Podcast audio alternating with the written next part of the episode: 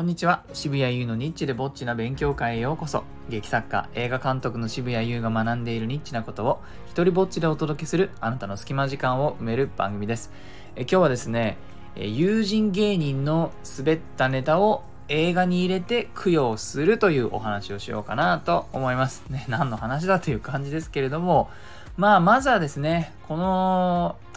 えー、友人芸人の滑った話の方をしてですねそれがどの、どういう経緯で映画の方にちょっとこう、使われることになったのかという、そういうおそらくこの順番が一番わかりやすいかなと思うんですけれども、まあね、えー、知ってる人も結構いるんじゃないかなと思いますが、僕はあの舞台も作ってまして、えー、その舞台にですね、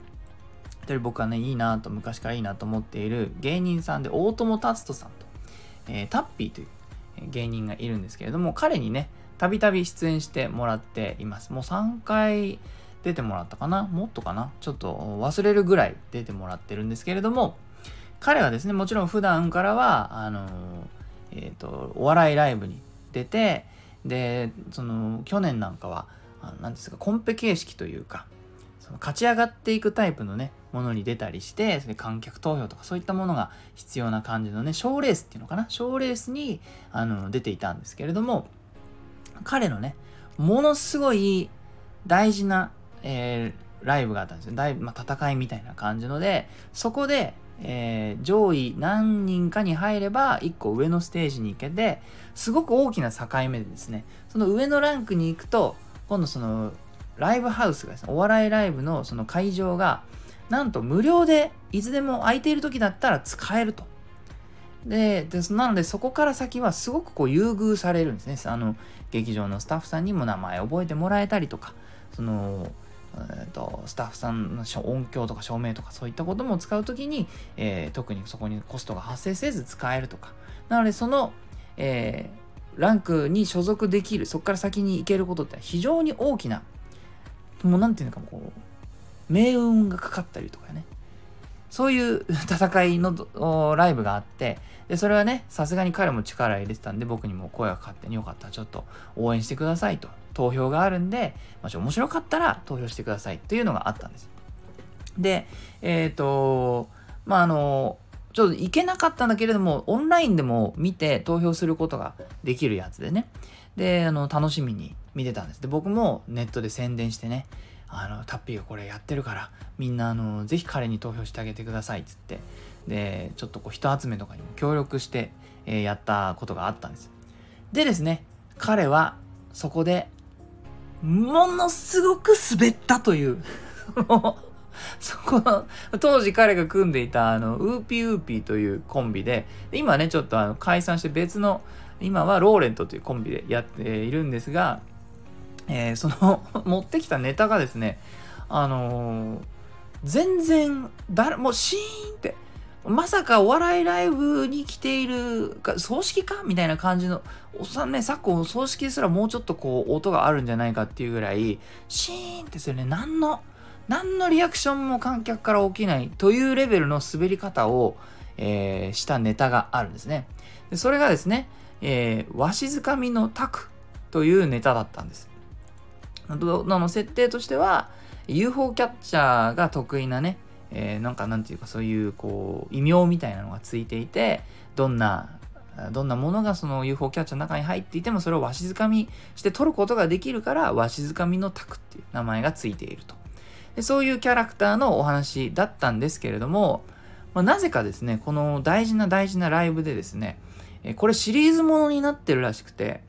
えー、第1話ではなく、つまりわしづかみのタクという人物が銅で、えー、そのわしづかみする瞬間みたいなのが第1話にあったらしいんですが、なぜかですね、そのことを全く知らないお客さんに対して第2話を持ってくるという謎の行動、もうほぼ気候と言っても、ね、過言ではない、えー、ことをやり、やってですね、なのでポカーンと、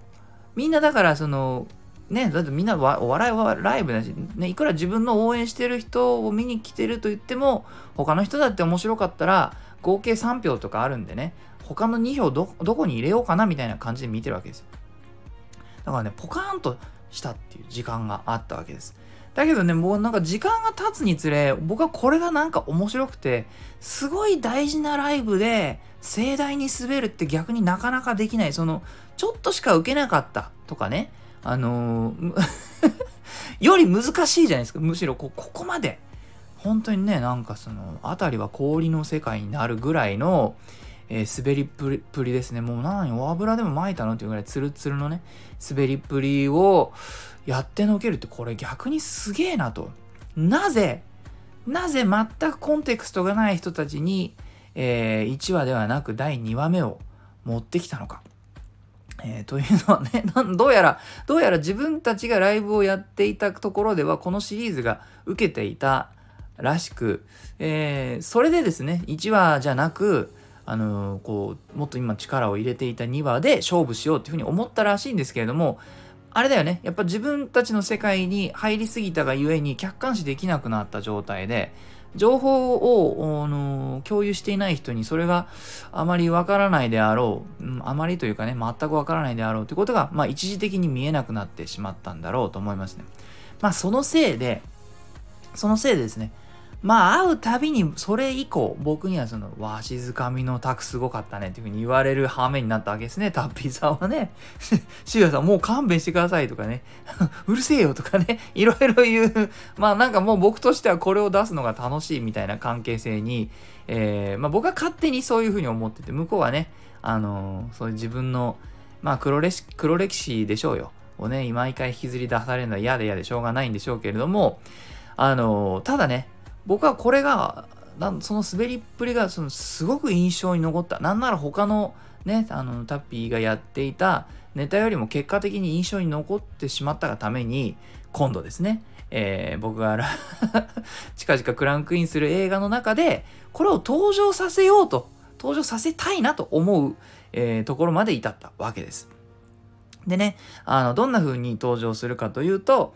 えー、作品の中でですね、そのおじいさんが寝る前にテレビを見るというシーンがありまして、で、このね、脚本書いた時は、あじゃあまあお風呂上がりだし、ちょっと一杯ビールでも飲みながら、えー、ちょっと一人寂しくビール、あの、テレビを見て、それで寝るみたいなシーンにしようかなぐらいに思って書いたんですけども、よくよく考えればさ、そのさそういう映画の中に出てくるテレビとかっていうのも全部用意しなきゃいけないですよね。こっちで作んなきゃだから、しょうがねえと。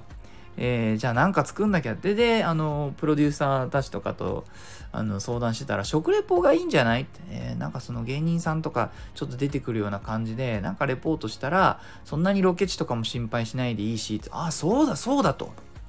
それであじゃああのせっかくなんでねあのもう僕の作品に何度も出てくれているタッピーにちょっとこの食レポで出てもらえないかと。で新しくあのローレントというコンビも始まったからその新しいコンビとして出てもらえたら、まあ、僕としても嬉しいしなんかねちょっとしたこう彼らの活動のブースターにもなればなっていうふうに思って、えー、やったわけですね。のオファーしたわけです。でその時にああとこれは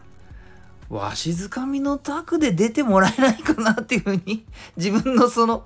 散々こう、いじり倒してきたそね、タッピーに会うたびに、ちなみになんであれは静かみの？みで、わかりました、しゅさん、もういいですから、みたいなやりとりをこうね、やってきて、1年以上やってきてね、これここだと。したら、あの、向こうもね、わかりました、やりますから、もうそれで供養したってことでいいですか？っていう風に言ってくれて、えー、わしづかみのね、えー、タクとして、まあ、ちょっと名前はそこ変えたかな。わしづかみの達に変えるんですけれども、わしづかみの達が、まあ、食レポをやると。そして、えー、わしづかみの達というキャラクターが、まあ、毎週、えー、この美味しい料理をわしづかみ飯っていうのを探してきては、相方の宮崎さんに食べてもらい、その胃袋がわしづかみされたかと。なので、こう、胃袋わしづかみ飯っていう番組になり、それで毎回わしづかみの達が出てきて、わしづかめるのかどうだわしづかまれているのかノーわしづかみノーライフみたいなことをこう言い続けるっていう番組を、まあ、この間撮ってきて、えー、で、実際の映画の撮影の時にこの作、あの、映像を流して、で、えー、このおじいさんを演じる増武さんに見ていただくという、そういうわけでございます。そんなわけでね、あの、決してね、あの、滑ったっていうことをひたすら何度も言いたかったわけじゃないですよ。あのね、たとえその大事なステージで滑っても、